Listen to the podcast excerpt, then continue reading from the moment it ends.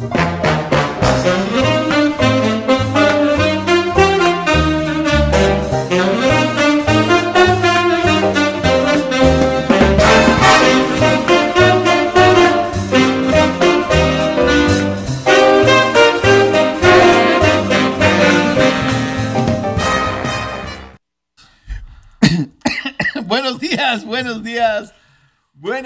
Días, qué gusto saludarlos el día de hoy. Bienvenidos a Wall Street Journal. Muchas cosas de qué platicar el, el día de hoy. Está el abierto de tenis de Wimbledon. El día de ayer sufrió eh, Rafa Nadal para, para, para pasar. 3-1, pero que, que la cuota de, de, esa aduana fue más pesada de lo que esperábamos. Cherundolo da un gran partido, estuvo Sí. tirando unos winners de tu tía abuela con el debido respeto. Y Y, y la, la, la red no es lo de, lo de Nadal. O sea, la- él es el juego de fondo, es otro tipo de cosas. Aunque ganó 20 de 28 puntos en la red, este, no es un tipo que, que se sienta cómodo yendo a la red, ¿no? creo que a veces no es tan rápido para ir a la red. No, Sí. no es tan, tan decisivo para un saque y luego ir a la red. Eh, una de las cosas que tiene Rafa es que no tiene un saque tan demoledor como lo pueden llegar a tener otros y en, pasto sobre todo. Define mucho la pauta con la que irías. Eh, pero creo que también fue muy inteligente lo de Cherundolo. Lo estaba viendo aquí mientras estábamos en el Traca-Traca Deportivo. Eh, le jugó muy bien a contrapié, manteniéndoselas en el drive, que a veces Rafa es mucho mejor por el revés, pero creo que esa fortaleza mental lo ayudó a mantener. Recordemos que viene de no tener ritmo. Después de Roland Garros para completamente por el tema de la lesión de pie y entra directamente al huracán. Y, y el ritmo es algo importantísimo. Vea usted lo que le pasó a Serena Williams el día de ayer. Un año sin competir, Quique. O sea, Y con 41 años de edad, este, ya los tamales pesan. ya, eh, además, el hecho de, de- de la inactividad. Y no, no tiene que ver la edad. Yo creo que ya en este momento no tiene que ver tanto la edad, sino la inactividad. Porque ves algunos veteranos, atletas veteranos en otros deportes que se siguen manteniendo, pero no pierden de tener esa actividad, entonces no pierden el ritmo. y, y acá es una cuestión de ritmo. Hay tres o cuatro globos que le mandan donde se, se- te das cuenta que le cuesta caminar hacia atrás, donde ya le pesa el- el- los kilos, ¿no? hay, dos cosas. Creo que lo físico es muy determinante, sobre todo por el hecho del impacto que acabas por tener en, tu mis- en tus mismas piernas. El tenista Claro. depende de cómo llegas y te colocas. E- en lo otro es, conforme va pasando la edad, mucha gente no lo entendemos, pero no- nuestros reflejos van al- a la debacle. Ya no tienes la misma capacidad, inclusive tus ojos, tu sentido de la profundidad, y pues ella ya lo está viviendo. Cuando no tienes ritmo aparte, o sea, tienes, tiene que haber una sobrecompensación en ese sentido, y pues para la más, eh, para la más ganadora de las Williams, eh, pues acabó por, por pagar piso y, y- y nadie es inmune a Cronos. De acuerdo, completamente. Y creo que termina también un poquito ahí lastimada. Eh, bueno, lo único que quería era irse de Wimbledon, creo yo, jugando, no lesionada. Como, Da- como había pasado, ¿no? Da- dar una última Exactamente. una última exhibición. Lástima que se vaya tan pronto, pero pues bueno, ya, ya creo que ella también va a migrar hacia partidos de exhibición, estar más con su familia. eh, ya el mismo ADN ganador te empieza a dejar un poquito en ese momento. Yo, yo, yo siento que ya está, obviamente, para que no trates de ensuciar el, el nombre y el apellido, ¿no? Claro. Yo creo que sí, partidos de exhibición, sí, escoger una o dos eh, batallas en las cuales quieres este, pelear y, y párale, párale de contar, ¿no? Sí, eh, que eh, hablando de eso, ya Novak Djokovic ganó hoy en la mañana. Eh, 6-6, o sea, 6-1, 6-4 y 6-2 eh, prácticamente. Carlos Alcaraz estará empezando a las 11.50 de la mañana. Duelo interesante el de Andy Murray contra John Isner. Eh, recordando que ya se retiró eh, Berretini, uno de los grandes exponentes de esta superficie. Y ya veremos qué hab- habrá por dar dentro de esta situación creo que ya vamos a empezar a ver cómo se pinta. Recordemos que no hay jugadores interesantes como Zverev, como Medvedev, y ahora con Berretini podríamos estar viendo otra vez el dominio de uno de estos dos del Victory. Exactamente. O- hoy Djokovic ah, avanza también. Ya ganó con Eh, sencillez. eh, Exactamente. 6-1, 6-4 y 6-2 a Kokinakis de Australia. Y una de las cosas que ayer eh, se vio, Quique, fue donde entra este, ay, este australiano que es un Nicolás Kirgios a conferencia de prensa con un sushi. Y estaba comiendo en plena conferencia de prensa y todos, claro que muchos medios no le da el respeto que se merece a Wimbledon y todo esto. Y cómo vemos situaciones diferentes en las que un tipo puede decir, me vale absolutamente gorro y puedo ir a mi conferencia de prensa, no sé quién le falta el respeto, y luego ves a otros como, eh, hay que decirlo, como esta Naomi Osaka que dice que le pesan mucho las conferencias de prensa. Creo que le haría bien tener ahí una, una, relajarse, una ¿no? platicada. ¿Tenemos llamada por ahí, mi querido productor? Sí, señor, vamos a la línea telefónica. ¿Quién nos llama? Bueno, Bueno, buenos días. ¿qué pasó, Corriente? ¿Cómo estás? El Guara del Aire aquí reportándome. ¿Cómo está, Guara? ¿Qué dices? Muy bien. Oye, no te voy a hablar de tenis porque la verdad, la última vez que me senté a ver un partido de tenis fue una final de Wimbledon, André Agassi y Van Lendl. Ah, no, bueno. Ya, ya llovió y no Y- precisamente lo que pasó anoche, doctor. eso- y antes de eso, los, los duelos Jimmy Collins contra Joe McEnroe. Hasta ahí. No, bueno, sí, sí se perdió eh, varias cosas. eh, nada más quería hablar, interrumpir, no quería interrumpir tu programa con toda la sapiencia y toda la prosapia que tienen ustedes, más que para felicitar a mi amigo, mi hermano, ídolo, líder plenipotenciario, fundillón de corazón, el equilibrio de la estación, Andrés Guerra. que cumpleaños hoy. Ah, hoy cumpleaños, señor Andrés Guerra. Hoy cumpleaños de GM. eh, Y eh, a la de la mañana, hace no me desperté, hombre. es cierto, le mandamos un saludo al fundillón mayor, digo, al fundidor mayor, este, al señor Andrés Guerra.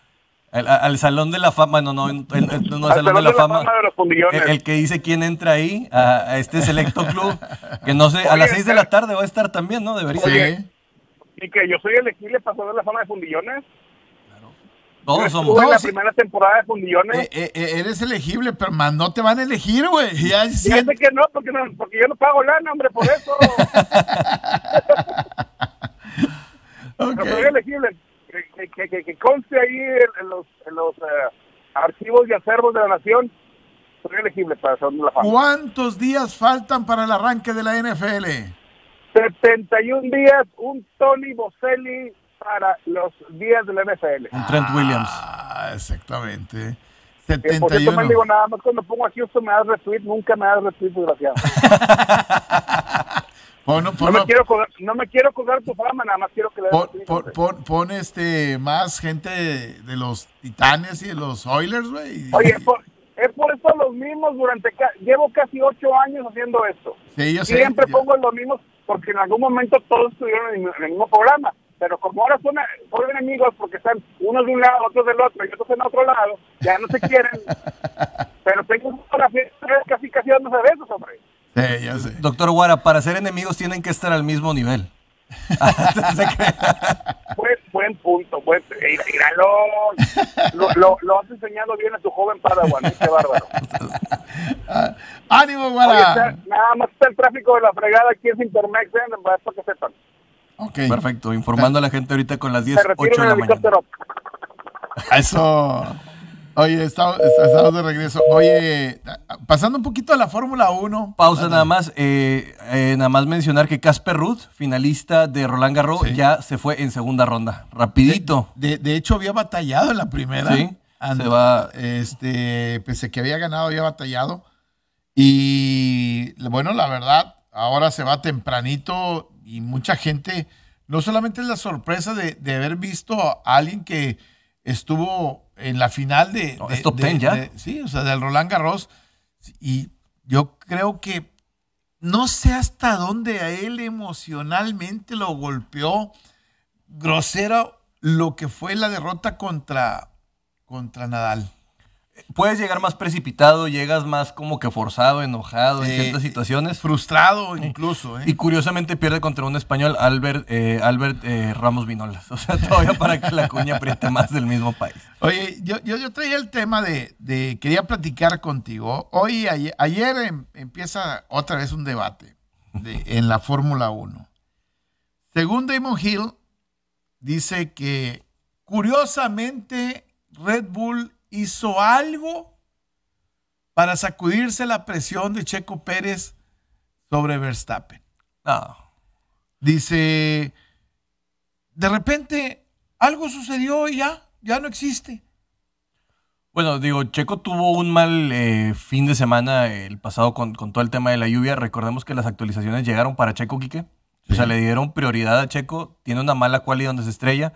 Y en el estrellarse le pasó algo muy similar a lo que le pasó a Leclerc en Mónaco el año pasado, en el cual la transmisión, bueno, la caja de velocidades no queda bien, no se revisa y por eso acaba por perder potencia. Así que creo que ya serían muchas situaciones que tendrían que... Digo, en esta teoría de la conspiración. tendrías que armar un, Haz de cuenta, ¿te acuerdas de esos juegos que haz de cuenta que cae una pelotita y luego rompe un huevo y cuando hierve el agua y no sé qué tantos acaba por llegar? Eh, sería algo similar. Yo creo que simplemente fue un mal fin de semana para Checo.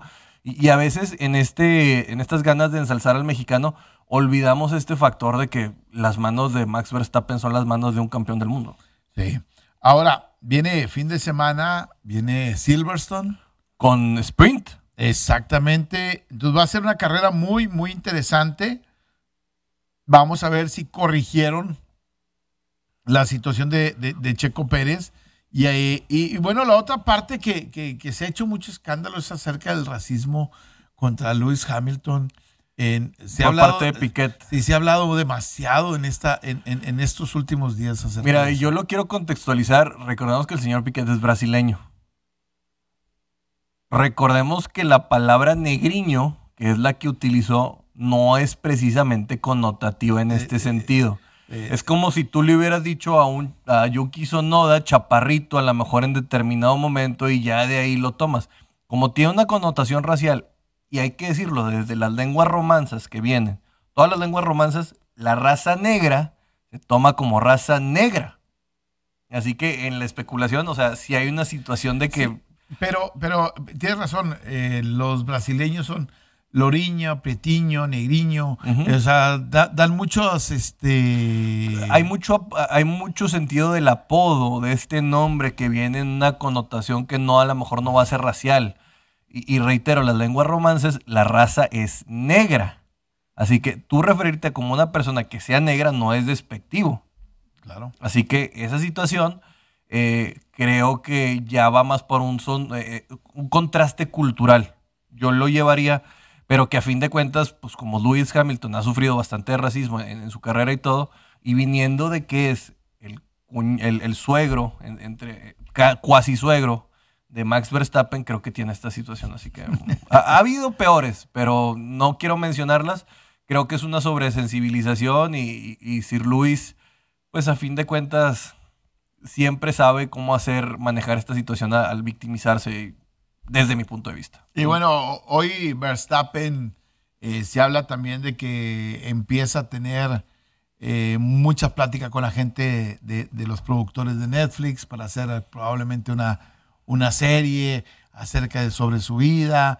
Eh, ¿No te da la impresión de que hoy existe entre toda la Fórmula 1 o en el entorno, sobre todo de Verstappen, de quererlo posicionar como la siguiente gran, gran figura de, del automovilismo y, no tiene nada que ver con, con, si lo hace bien o lo hace mal, sus manos o no, o no sus manos, sino con su personalidad que probablemente no es el tipo más pintoresco, ni es el tipo más eh, sexy, ni mucho menos eh, carismático. Eso. Y, y, esa es la parte que quieren rascarle para tratar de, hacerlo. Eh, no es un Alan Prost, no es un Ayrton Senna, no es un, Lewis Hamilton, no es un Schumacher, este, no es un tipo sexy en ese sentido, ¿no? Es muy difícil rascarle una historia Vaya, Nicky Lauda no era sexy para nada, era al contrario, todo, lo, todo lo contrario,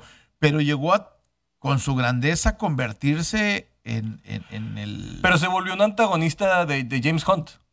O sea, tenía esta situación en la que sabías que no le iba a ganar. un rival. Sí, no, no, pero te vuelves un antagonista que te da tu fama y que te reconoce en ese sentido, porque el carismático, el, el, artesanal, el que va por otros lados era uno, y el otro te entendía que él no podía traicionar su naturaleza y lo que la gente le iba a pedir nunca iba a ser, sino él tenía que ser un antagonista de el deber ser de todo lo que debe haber en un piloto, más no el, el producto comercial. De Max, creo que hay tres factores, Kike. Eh, Netflix sí se equivocó con los escritores de Drive to Survive con utilizar mal audios y todo, generando una narrativa forzada. Lo segundo es, no es una persona que puedas vender fácilmente. No está involucrado en mucho que vayamos a decir eh, obras filantrópicas, no lo ves platicando con, con otros deportistas, no, se involucra, no está en, redes sociales de una manera. Así que dices, bueno, si le voy a hacer algo, tiene que ser de alguna manera en la que yo lo produzca para que él se vea bien y como el producto que quieren ser. Así que, pues, eso es lo que tiene que ver, pero es complejo. O sea, creo que ni siquiera teniendo a Checo Pérez, que en este lado es el, pulso latino, el, que se viene de alguna manera, lo han alcanzado a catapultar, porque a fin de cuentas Checo es el que le roba el espectáculo en el, en el vato buena onda. Sí, desgraciadamente para él. Y hoy me pareciera que Fórmula 1 se da cuenta que es el que va a mandar en los próximos años y necesita un estandarte comercial. Y, Verstappen da la impresión de que no, no va a ser ese, estandarte comercial. Sí, va a ser un producto más seco, vamos a decirlo de esta manera. Tipo en el tenis, Bjorn tipo en, en, otros deportes, este, en el box. En el box llegó, es un Kawhi Leonard. En, en, el box llegó a pasar que finalmente los pesos completos, los Klitschko mataron al boxeo por esa falta de, carisma. que viene a, muchas veces a, recuperarlo con Tyson Fury. Te lo digo, es un Kawhi Leonard. Kawhi Leonard llegó a ser el mejor basquetbolista en su momento y, no, te contagiaba nada, más que cuando jugaba. De acuerdo. Y, si es necesario. Es todo, todo un tema y, es necesario. Vamos a hacer una pausa y, vamos a regresar. Antes de ir a la pausa, déjeme decirle que regresa el Habana Weekend este sábado 30 de julio. El festival más grande de salsa y música te espera para bailar juntos de nuevo. Orquestas en vivo, shows, food truck, taxi dancers, mixología, roladores de habanos y muchos más. Vamos a una pausa y regresamos rápidamente. Yo creo que sí. Ya está, no está uno para andar jugando con los nietos. hay, que jugar más sentado en un lugar cómodo, no, no andar en el suelo a gatas y haciendo cosas. Oye, regresamos un poquito béisbol antes de tocar el tema de los delfines de Miami. Avísele a sus compadres, a sus amigos, que hoy vamos a hablar de los delfines de Miami. Comparte el programa. Hoy vamos a hablar de los delfines de Miami, vamos a desmenuzarlos completitos. Este, ayer hablamos de los Bills de Buffalo. ¿Dice tu pronóstico para Bills de Buffalo? Sí, entre 13 y 12 ganados. 13 y 12 ganados de la mañana. Pero los puse que, iban a batallar con Titanes. Ayer era el que, no sabía, pero les puse que ganaba Búfalo al principio. Ah, yo también le pongo que gana Búfalo. O sea, ese. Aunque no sé, fíjate. Porque de repente hay equipos que se te incomodan por el estilo. Titanes es uno de esos que se le incomoda por el estilo a, los Bills de Búfalo. Y les han ganado los últimos dos. Eh, de hecho, creo que Josh Allen no ha podido ganarle a, a Titanes está 0-2.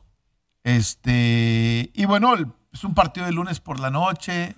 Lo que yo hablé que se me hace muy difícil eran los primeros cinco partidos de, los, Bills de, Buffalo. Se me hacen muy complejos. Realmente pueden determinar para ellos. No, o sea, el más débil desde mi punto de vista son los, los aceleros de Pittsburgh y como quiera tiene una gran defensa. yo, yo, yo los pongo con 12-5, este, recordando que de repente vas a encontrar una alta y una baja. Ahora, dependen demasiado de lo que hace eh, Allen. Eh, si ellos, desde mi punto de vista, corren el mismo ejemplo, el mismo proceso de la temporada pasada, que me parece correcto. La primera parte de la temporada, es más, creo que los primeros ocho o nueve juegos no le permitían a Allen correr casi. Pero ahora vas a tener a eh, James Cook, eso va a ser sumamente determinante. Y, en la segunda parte tuvieron que liberarlo porque había partidos donde, si la gente se acuerda, la temporada pasada lo pasó Patriotas en el... De hecho, Patriotas llegó a ser el primer lugar de la conferencia. Después de aquel juego en la nieve que tuvieron, donde Patriotas tiró solamente cuatro pases, bueno, y tuvieron que liberar a, a, a Josh Allen las piernas para poder eh, convertirse en esa doble amenaza, ¿no? Sí, yo, yo lo que creo es James Cook y Roger Saffold van a significar algo sumamente determinante para el ataque terrestre de, los mismos eh, Bills, que van a buscar ya una ofensiva mucho más tradicional en la cual balanceen más. Vimos que tenían mayor efectividad en zona roja, yo les decía a mucha gente, y que corrían la bola, pero determinaban mucho esas escapadas de, de Josh Allen. Creo que ahora ya lo vas a ver realmente en una determinante por parte de un juego terrestre realmente establecido. De acuerdo, completamente. Bueno, más adelante platicamos de los delfines de Miami. Ayer dejaron tendidos a los Medias Rojas de Boston en Toronto y, ayer hicieron demasiado pancho los de Toronto, como si hubieran ganado la Serie Mundial. Andaban bañando a Vladimir Guerrero, eh, agua por todos lados. Este, además salió Vladimir Guerrero diciendo, esta es nuestra casa. Y todo ese tipo de cosas que me parece hicieron demasiado, demasiado pancho. Sí, dejaron tendidos en el terreno de juego el equipo de Boston. Ganaron la serie, pero me parece, pues no, todavía no llegamos ni a mitad de temporada, papá. Sí, lo que yo veo mal es, ha acabado el picheo de Blue Jays por no estar dando el kilo y están ganando los partidos a base de batazos y reitero, en octubre e, eso no es la solución realmente que te va a determinar. Boston, yo lo dije, el hecho de que no viajara Tanner Hawk y Jaren Durant por el tema de no querer vacunarse acabó siendo muy, muy eh, un factor en este tema. ¿Por qué? Porque a fin de cuentas Tanner Hawk pudo haber cerrado este partido no tuviste que haber metido a Hansel Robles, que en la novena entrada tiene 7.77 de efectividad. Es una barbaridad la estupidez que comete este tipo cada vez que, entra en la novena entrada. Eh, creo que desaprovecharon. También hubo una entrada en la cual pudieron haber generado mucho más daño en los Blue Jays y no lo hacen. Eh, por lo menos veo el pichó abridor Waka, le meten tres, tres, carreras en la primera entrada y se mantiene un poquito durante todo el juego para, para minimizar el daño tienen que, aunque hayan perdido la serie, tienen que salir a ganar el día de hoy. Tienen, que, tienen que mantenerse a margen porque ya los rebasan los Blue Jays. Y se vienen cosas eh, un poquito más, más interesantes para Boston, pero que reitero, tienen que cerrar filas y desde mi punto de vista, Shane Bloom tendría que convencer a estos dos tipos de que se vacunaran porque la última serie de Boston es Blue Jays. Sí. Y nunca sabes cómo puedas llegar en eso y que no puedas contar con, con un cerrador, sobre todo, podría ser para mí determinante. Hoy ya se cristalizó en eso y pues lástima por ellos. Eh, gana, gana el equipo de Toronto y como dices, lo, rebasa. Y, hay otra serie que me llamaba mucho la atención, que era la de los Astros contra los Mets. Y siguen los Astros ganando partidos en Nueva York. Le ganaron dos a los Yankees, ahora ya le ganaron dos al equipo de los Mets. El día de ayer no solamente le ganan, este, sino los apalean, eh, 9 a 1. Y, Astros está demostrando que tiene este, el, corazón y nada. Yo ahorita, hace la, semana pasada platicamos del Power Ranking, pongo a Yankees y pongo, pongo, a Astros. Y, me gusta más Astros. en determinado momento me parece que tiene jugadores que son más clutch en, en, situaciones difíciles que los que tiene el equipo de los Yankees. Tiene mejor rotación que los Dodgers. También. Mucha gente no lo quiere aceptar, pero también. Astros para mí tiene mejor rotación que Dodgers. Eh, lo, de Justin Verlander en el regreso. Fran, no, Framber Valdez también, Kiki. O sea, tienen tres caballos, dos de ellos no les hacen mucho reflector. un gran trabajo. Bueno, iba con siete innings, eh, o sea, sin hit ni carrera en, Nueva York. o sea, hay que reconocérselo al Mazatleco. No, le ligaron, ¿qué? 15 innings. 16 innings, sin, sin, sin recibir hit al equipo de los Yankees. o sea, no es cualquier cosa. Y eso que está lesionado Michael Brantley. No sé si vaya a estar mucho tiempo, pero Michael Brantley está lesionado. Otra de las historias del día de ayer, bueno, a Clayton Kershaw le pegaron hasta por el abajo de la lengua. El día de ayer fueron los Rockies. estaba el 87% de las apuestas con los Dodgers. Y Las Vegas les di, bueno, las casas de apuestas le dijeron, venga, chapacá la lana. Y pues en las primeras tres entradas le metieron cinco carreras nada más y nada menos. Y ya no se pudieron reponer de Nueve hits en cuatro entradas, seis carreras para Clayton Kershaw le mandaron al carajo su carrera limpias este, el, día de ayer. ¿eh? Lo mandaron como a 2.67, una cosa así. Eh, otra de las que hubo por ahí de llamar la atención. Eh, Los Milwaukee y, las rayas de Tampa, eh, también fue otra, otro juego que estuvo interesante y Milwaukee termina, termina ganando el, partido. Y me llama la atención, bueno, porque poco hablamos del equipo de, de Milwaukee 43-33 en ganados y perdidos y siguen teniendo a medio juego los Cardenales este, en el primer lugar de su división. ¿eh?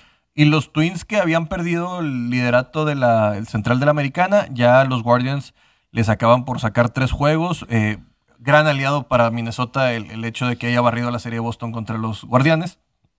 Y por ahí ya cada vez se van acercando un poquito más los Chicago White Sox que buscan poder hacer mella. Lo sorprendente es que los Angels ni siquiera a los Rangers les pueden estar ganando en su división.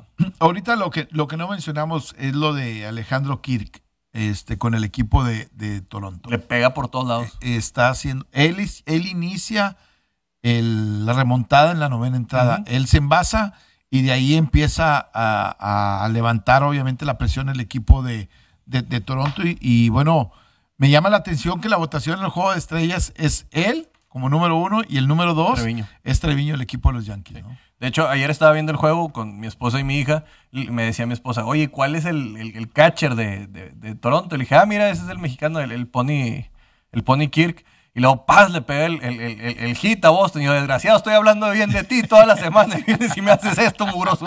Pero bueno, qué bueno por él para que se pueda meter en el juego de estrellas. Ojalá no acaben por meterse algunos prejuicios de los mexicanos en grandes ligas. Y pues lo tengamos por ahí a este chamaco. Que, que el prototipo de, de- de catcher que nosotros en México nos imaginamos Es exactamente es exactamente Kirk. No, y es, es- es- es un deleite verlo correr. Y, ves que se va moviendo y se mueven un chorro los piedillos, pero no avanza tanto, pero pues bueno, sí, es, es- es un tipo que el carisma le gana por, o sea, que, que- que nos gana por su figura. Eh, de, de acuerdo completamente. Poquito de, de- de- tres minutos de básquetbol de la NBA. Vale. ¿Te, te- te parece? Y se me hace mucho. Porque vale la pena. Este, los Nuggets están buscando un cambio con los Wizards, en donde mand- mandarían a, a, A Barton Monte, por a Morris. Monte- a Monte Morris eh, a- por, por Barton. Entonces, este me, me llama la atención ese, e- e- ese movimiento que se puede, que se puede dar, ¿no? Sí, y también el otro Y lo de Bronson. Bronson A- quería a- los a Knicks. los Knicks. por 21 millones de dólares, ¿eh? 110 millones de dólares por cuatro años. Ah, no, ¿Los vale? le subieron el monto. Sí. ¿Los vale? No, no los vale. La oferta de los Knicks es 110 millones por cuatro años. No los vale, pero los Knicks siempre pagan de más por cualquier cosa. Eh, Los Knicks es el equipo más desesperado en la, en la, en la NBA. Fácilmente. Fácilmente. Creo que, que los Knicks realmente es un equipo que han tratado de vendernos historias hasta la del Insanity y no han podido Eh. consolidar nada. Los Knicks enviaron a Nerlis Noel y a Alex Burks a los Pistones, este, tratando de limpiar 19 millones de dólares en el, el espacio de- de- de- del tope para poder firmar a Bronson. No, no, mira, creo que son estos jugadores que pueden desarrollarte a cosas interesantes como lo hizo con Dallas, pero jugar en Dallas, con el debido respeto a mucha gente, no es una ciudad tan pesada para jugar como lo es Nueva York. Y llegar a un ambiente tan denso como es el de los Knicks, ay canijo, no sé si Bronson vaya a estar a la altura de esa situación. ¿Cuál fue la última gran figura de los Knicks? ¿Patrick Ewing? ¿Carmelo? Bueno, Carmelo sí, pero... pero Y, y- y- y Carmelo, de repente lo tenías unos días muy bien y de repente otros días eh, muy mal. Eh, me acuerdo alguna vez que fuimos a verlo jugar, a, a- fuimos a ver Knicks contra Rockets y le dieron una paliza a los, a, lo- a los Knicks con, Carmelo ahí en, en- en- en ese momento que no, pa- no pasó a mí no Carmelo nada. se me hace un jugador muy, como dirían, aunque me va a regañar mi esposa por, por la frase, más sin embargo. O sea, no... O sea, me regalan un jersey de Carmelo Anthony. Como un Jock Peterson. Estamos de regreso. Estoy felicitándole al señor Andrés Guerra, poniéndole aquí felicidades, Guerra, que llegues a los años que representas. Sí. ¿Eh? Sí. Eh, ya con eso, imagínate. No, sí, ya, ya, Ya, ya, la, por lo menos. ya, Ya, ya la, ya- la haría, ¿va? Sí, ya, ya por lo menos estaría viendo cuando se retire Tom Brady. Oye, va- va- vamos un poquito con la, con la NFL, la segunda, el segundo equipo de la conferencia americana División Este. Los Delfines de Miami, que apuestan en Tua después de que se especuló, obviamente que querían a Deshaun Watson, y después de que se ensució tanto la franquicia con la salida de su entrenador en jefe para esta temporada. Eh, mal parado queda incluso el presidente que le pagaba dinero por, por perder eh, y, situaciones de, este tipo. Creo que al final le invierte mucho dinero el equipo de los, de los Delfines de Miami en esta temporada. Y bueno, creo que, que es un equipo que la gente piensa o siente que tiene el talento necesario, no solamente para poder eh, ganar, sino para poder pelear incluso el derecho por la conferencia americana del Super Bowl. Y luego, después de lo que sucedió, eh, estamos de regreso en radio, eh, después de lo que sucedió la temporada pasada con el equipo de los bengalíes de Cincinnati, muchos piensan que cualquier cosa puede pasar de un año a otro dentro de la NFL y que Miami puede ser ahora de la mano con Mike McDaniel este, como entrenador en jefe, después de haber dejado a Flores fuera, de, puede pasar cualquier cosa. Sí, yo creo que una nueva ideología, de hecho, le quiero poner a esta división las semillitas de San Francisco. Porque está Robert Sala en, los Jets, ahora Mike McDaniel lo tienes por acá, se acaban de llevar varios jugadores de San Francisco acaban en, en esta división, pero creo que lo primero que tendríamos que hacer es los movimientos del roster para empezar a definir los movimientos más importantes. Empezando por el entrenador primero, ¿no? Lo de Mike McDaniels que llega para darle un sentido nuevo, también llega con él inclusive Wes Welker en el tema de los receptores. Sí, llega Frank Smith como coordinador ofensivo y como coordinador defensivo Josh Boyer. Mm, no sé hasta dónde ahí el equipo de trabajo de Mike McDaniel este, pueda eh, tener el impacto con el talento que tienes alrededor.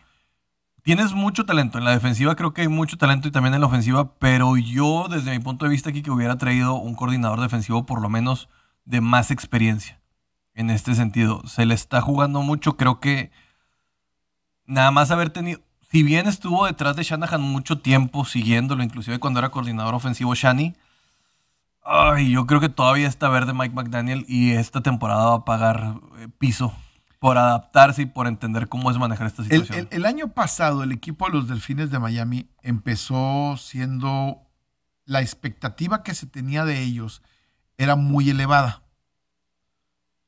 Inician muy mal.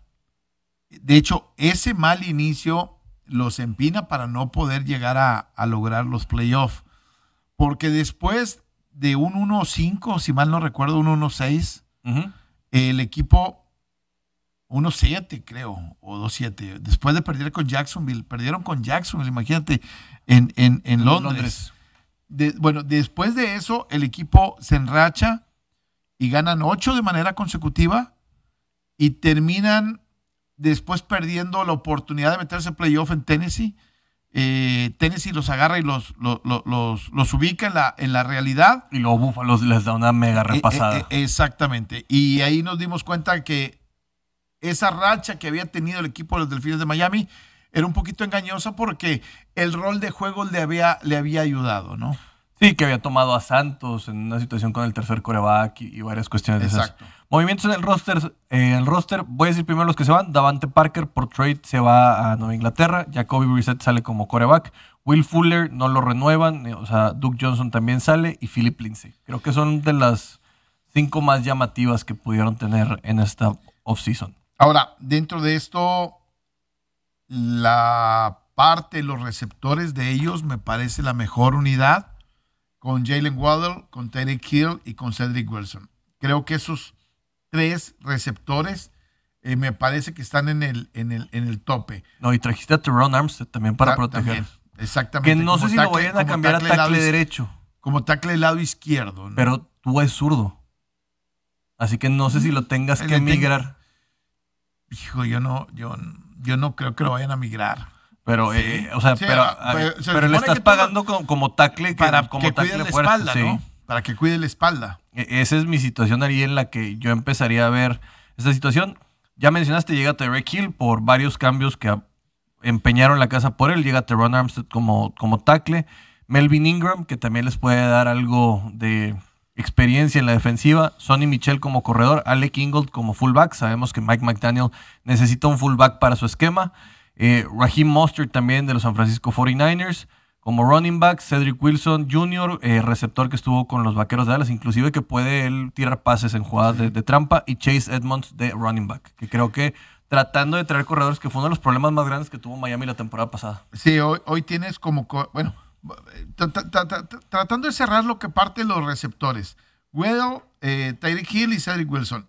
Y tienes después de ellos muy poco talento, muy poca profundidad. Una cuarta ronda, Eric eh, Usakanma, y luego tienes a Trent Sherfield y a Lynn Bowden. O sea, no hay nada detrás de esto prácticamente. Tienes a Preston Williams, que es un Sherfield ya lo conoce Mike McDaniels, Sí. viene de San Francisco. Estuvo en ciertas oportunidades ahí, es un, un receptor grande que a lo mejor puede llegar a sumar algo, pero pues también tenemos que agregar, a- agregar a, a Gesicki. a- Sí, a la las alas cerrada. cerradas con Gesicki y con Durhan Smarty. Eh, ahora, la línea ofensiva para mí sí mejoró bastante. El centro es Connor Williams, que estaba con el equipo de los Vaqueros de Dallas. El tackle lado izquierdo es Liam Eichenberg, que eh, fue una segunda ronda en el draft de, de El año hace- pasado. del año pasado. Llevas a Terron Armstead, que se supone debe jugar como tackle del lado izquierdo, porque tu tackle del lado derecho fue esa, es Austin Jackson, que fue una primera selección colegial en el draft del 2020. Y tienes a Robert Hunt como guardia del lado, del lado derecho. O sea, la línea se supone que tiene cierta profundidad, incluso la, la- la línea. Eh, llevaron a Greg Little, que estaba con el equipo de Carolina. Este, le has invertido selecciones colegiales. Ahí tienes una tercera y una cuarta invertidas ahí y una, y una séptima. Yo espero, obviamente, que ¿qué tanto va a mejorar la línea ofensiva? Creo que le va a ayudar mucho los esquemas de bloqueo que aprendes o que tenían, por ejemplo, San Francisco y que los van a migrar de alguna manera en el estilo para, para el equipo de Miami. Que ojo, creímos que eso iba a pasar en Jets y no pasó nada. Muchas Pero- veces creemos que pero- los asistentes... Sí, pero, pero acuérdate que el, el, el, El de Jets era el de juego es aéreo. defensivo. Eh, eh, No, se llevaron a, a Mike LeFleur como ah, coordinador sí, sí, sí, ofensivo de San llevaron- Francisco. Llevaron, llevaron a, llevaron a Mike LeFleur. Pero es que a veces no tienes el...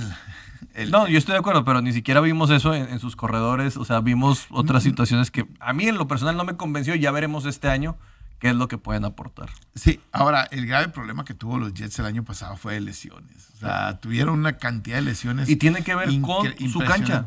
Yo, yo veo el, el talento que tienen los Jets y veía hace días un reporte de que este es un equipo de playoff. Veo el talento y digo, si es un equipo de playoff, tiene que ser un equipo de playoff.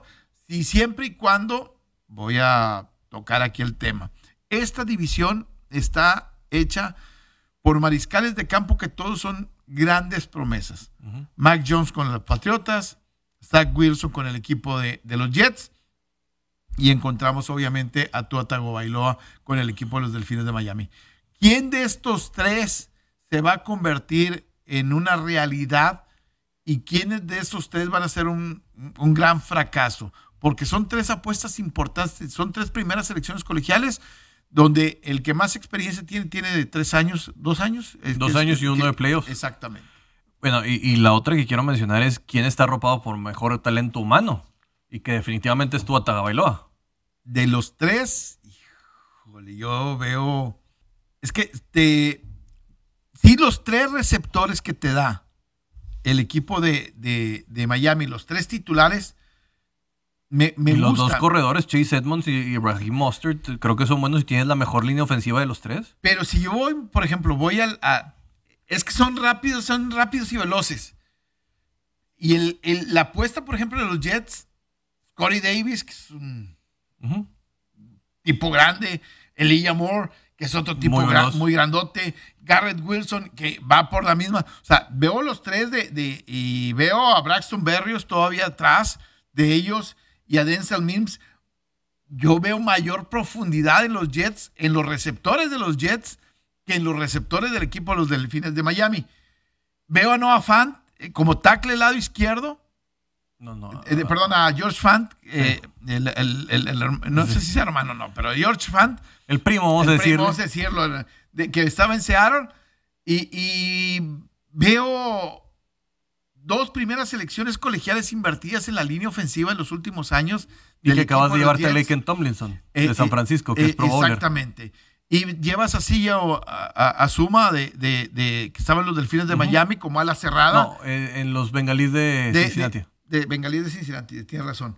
Y, y entonces ves al corredor que llevaron a Brice Hall y, y, y sí veo yo a Michael Carter también, que es otro conocido de, de, de, de- San Francisco, ¿no estaban? Y a Tevin No. Coleman. Tevin Coleman. Coleman- Te- Tevin Michael Coleman? Carter no. Michael Carter Carter no. fue una Entonces, selección del año sí veo- pasado. yo sí veo más talento en la ofensiva de los Jets que en la ofensiva de- de los Delfines de Miami. Pero veo más desarrollado a Tua Tagovailoa que a, que a Zach Wilson. Es que yo en lo que creo, cuando estén los titulares de, por lo menos de, de, Miami, los veo con, con un factor mucho más, un edge más, más de hacer daño. Y en la defensiva, les veo a Byron Jones, a Sabian Howard, que se me hace bastante bueno Sí. y que han invertido también en, en su, en su frontal. Así que va a ser una defensiva que yo creo que va a tener bastantes eh, intercepciones. Digo, que les falta todavía los linebackers porque les van a correr mucho la bola. Este, esta va a ser una división que se va a correr mucho la bola y que les va a pesar. Sobre todo que estos linebackers van a tener que ser sumamente determinantes cuando los juegos sean en invierno, que tengan que viajar al norte contra sus rivales divisionales donde las cosas van a ser por tierra y que si no tienen una buena, lectura podrían acabar de dejar ir los juegos. Vámonos con los drafteados que tuvimos Miami esta temporada, bueno, este año fue en el round 3 nada más, en la ronda 3, eh, Channing Tin- eh, Tyndall de Georgia, que consideran que fue una buena selección, se califica como un Linebacker. B- sí, es un linebacker como un B más, o sea, como si fuera un 8. Eh, Eric eh, Sukama, Kanma de Texas Tech, que no lo consideran muy bueno, que fue en la cuarta ronda. Receptor. Sí, es un se lo receptor. platicaba ahorita Sí. hace un momento. Eh, Cameron Good, también eh, de California, eh, linebacker, otro linebacker, o sea, están considerando que el corazón de su defensa es lo, es lo más débil. Y Skylar Thompson, que se lo llevan como quarterback de Kansas State. Y también mencionar que llevaron a Teddy Bridgewater. Me imagino que para el tema del desarrollo de Tua Tagovailoa, para que siga aprendiendo y siga teniendo a alguien con experiencia. Y si no tienes este, una buena temporada, eh, entonces voy, voy a, a- la vieja confiable, ¿no? A un administrador. Eh, Teddy Bridgewater no es un mariscal de campo que te haga playmaker, pero es un tipo que te va a administrar bien el, el- el juego, ¿no? Y Miami en los años anteriores tuvo buena defensa, aunque aquí le quiero poner la mano de, de- de Brian Flores Sí, que, es un genio, que es- factor. que es un genio defensivo. Claro. No sé si ahora este coordinador defensivo, Josh Boyer, vaya a tener la misma capacidad que tenía Brian Flores para ajustar y hacer que su defensa fuera de, de- de- de gran nivel. Vamos a una pausa y regresamos y vemos el rol de juegos de los Delfines de Miami. Ya estamos de regreso en Facebook para seguir hablando de los delfines de Miami. Despierten a todos los que comen atún.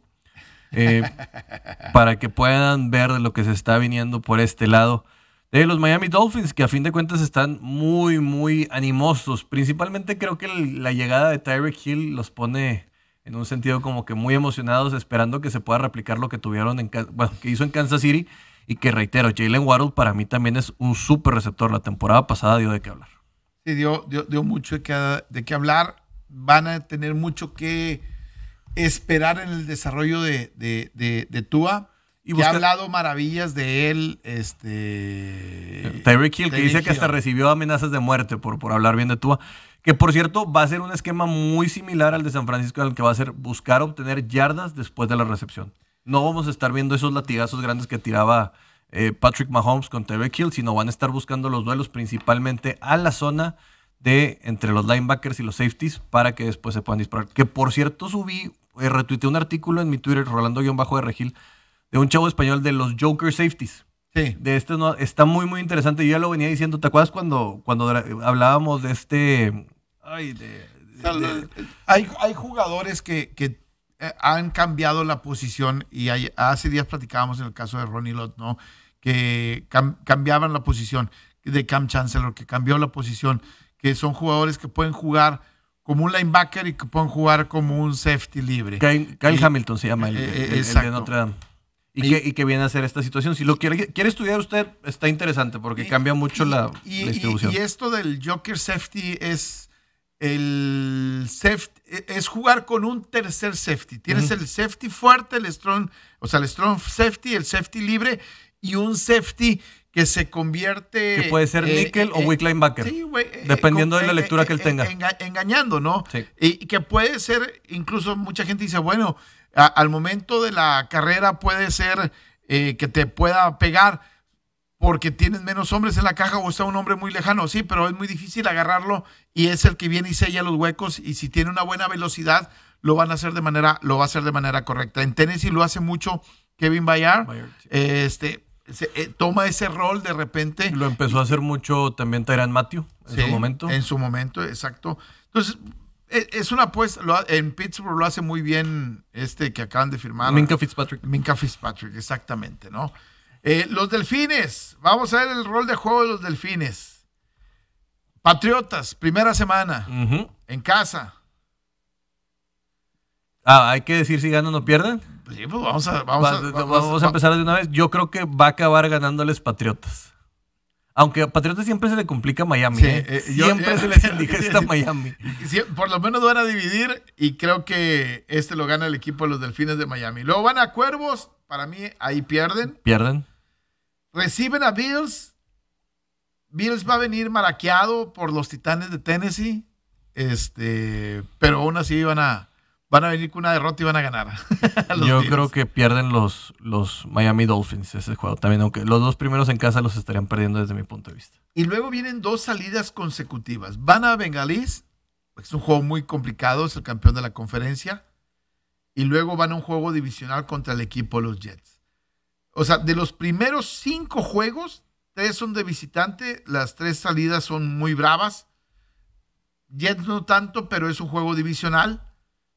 Eh, creo que de las dos salidas le voy a dar un 1-1. Voy a pensar que van a ganar en Jets. Yo también pienso que ganan Jets, pier- pierdan Y- con Bengalís. Yo sé que estoy siendo muy duro con los Miami Dolphins, pero la inexperiencia de su coaching staff, creo que con tienes un inicio muy, muy bravo, Quique.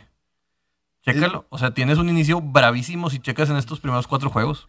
Mira, yo, yo, yo viendo estos primeros cuatro juegos, cinco juegos, sí podrían incluso llegar a estar 1-5, 1-4, Yo veo el 1-4 ahí. 1-4 y otra vez, y luego recibes dos juegos en casa, vikingos y, y acereros, Que creo que va a ganar Viking, eh, que le va a ganar a Vikingos. Y creo. y a Pittsburgh. Y a Pittsburgh creo que también por el tema de que no veo consolidada su ofensiva, por más que quiera la ofensiva, los van a acabar por cansar. Fíjate, luego vienen cuatro partidos que son muy ganables. Vikingos, acereros, leones y osos. A pesar de que leones y osos son de visitante, son partidos muy ganables. Si pudiera salir de los primeros cinco juegos con un 2-5, los siguientes cuatro son ganables. Y entonces ya ese 2-5, de, de- perdón, de 2-3 a un eh, 6-3 probablemente llegando a la jornada 9. ¿eh? Sí, que yo creo que sí, tío. Perderían los primeros cuatro y luego uno, dos, tres. Probablemente podrían ponerse 5-4 y luego reitero, Cleveland siempre va a ser una incógnita en este momento, por eso no salen las líneas en Las Vegas, porque no sabemos quién va a estar en los comandos. Exactamente. Voy a poner que le ganan a Tejanos. Sí, yo también. Voy a poner que le ganan a Cleveland. Estamos hablando de un 8-3 en la jornada, en la jornada 11. ¿eh? Bueno, yo, yo traería un poquito más bajo con ellos. Yo creo que independientemente, eh, creo que Cleveland, con quien sea que esté en los controles, les puede ganar. Pero luego, de ahí en adelante, van a ganar un juego. Sí, va a San Francisco. A que- Cargadores, a. Bills, recibes a. Empacadores, vas a Patriotas y terminas en Jets. O sea, para mí, este equipo puede estar rondando el 10-7-9-8. Yo creo que sí. y el- más cercano al 9 al 9-8 yo también creo. que, que- que al 17. Sí, la verdad, déjame cuento nada más. 4, 1, 2, 3, 4, 5, 6. Si llegan a 8 ganados, para mí es una buena temporada. La clave va a estar llegar con 8 ganados o 9 ganados, 8 ganados para mí a la jornada 12. Si llegas a la jornada 12 con 8 ganados, eh, probablemente le- la, la motivación, el, el flujo que puede tener el equipo internamente te puede llevar a lo mejor a pelear contra 49 cargadores y Bills, que son tres juegos consecutivos de visitante. Y luego recibes empacadores y luego vas contra los Patriotas. Estoy pensando, y luego terminas contra los Jets en la última jornada. O sea, yo estoy pensando que si llegas a ganar dos de esos últimos seis juegos, estás en playoff con probablemente con un 17. Además hay que analizar el jet lag que van a traer, Quique. O sea, ve, los kilómetros que van a traer. Juegas contra Houston, luego vuelas hasta San Francisco, te quedas para jugar contra, en California para jugar contra los cargadores, y luego vuelas hasta, hasta Búfalo. O sea, son juegos bien pesados que te acaban por, por mermar en lo físico. Así que esos tres yo creo que se va a volver bien complicado que los puedan ganar. Y luego desde Búfalo, pues regresas a Green Bay, a, casa y juegas contra Green Bay. O sea, e, e, este factor que creo que analizando las millas que van a traer aéreas, híjole, yo lo veo bastante, bastante complicadito. Ellos van a descansar en la jornada 11. Ellos descansan en la jornada 11. El mejor de los casos sería que ellos tuvieran 10 ganados. El peor de los casos sería que ellos arranquen muy mala temporada con Patriotas, Cuervos, Bills y Bengals y que ganen un partido nada más y que entre esos cuatro y que vayas a los Jets con una mala inercia y que los Jets te lleguen a pegar y te pones 1-5 y entonces tu, temporada se convierte ya en un asco. Sí, ya empiezas a tirarlo, pero reitero, o sea, imagínate, tú qué... ¿Cuál es la racha de Bill Belichick contra entrenadores, contra entrenadores novatos? Todos ganados. Ahí está. Es la clave, ¿no? Es la clave, exactamente. Entonces va a ser complicado, va a ser complicado para el equipo de los Delfines de Miami, más allá de que se hayan reforzado y le hayan invertido. Eh, tiene un rol de juego complicado al inicio, un mitad de temporada muy alentador y un cierre de campaña muy difícil. Si ellos arrancan bien, van a tener la oportunidad de que en la mitad de temporada puedan eh, crecer enormemente y a lo mejor pelear sobre el final con mucha motivación y, situaciones de ese tipo. Un 2-3 sería alentador en ese principio de temporada, cinco juegos. exactamente. Nos vamos, gracias, pásela bien.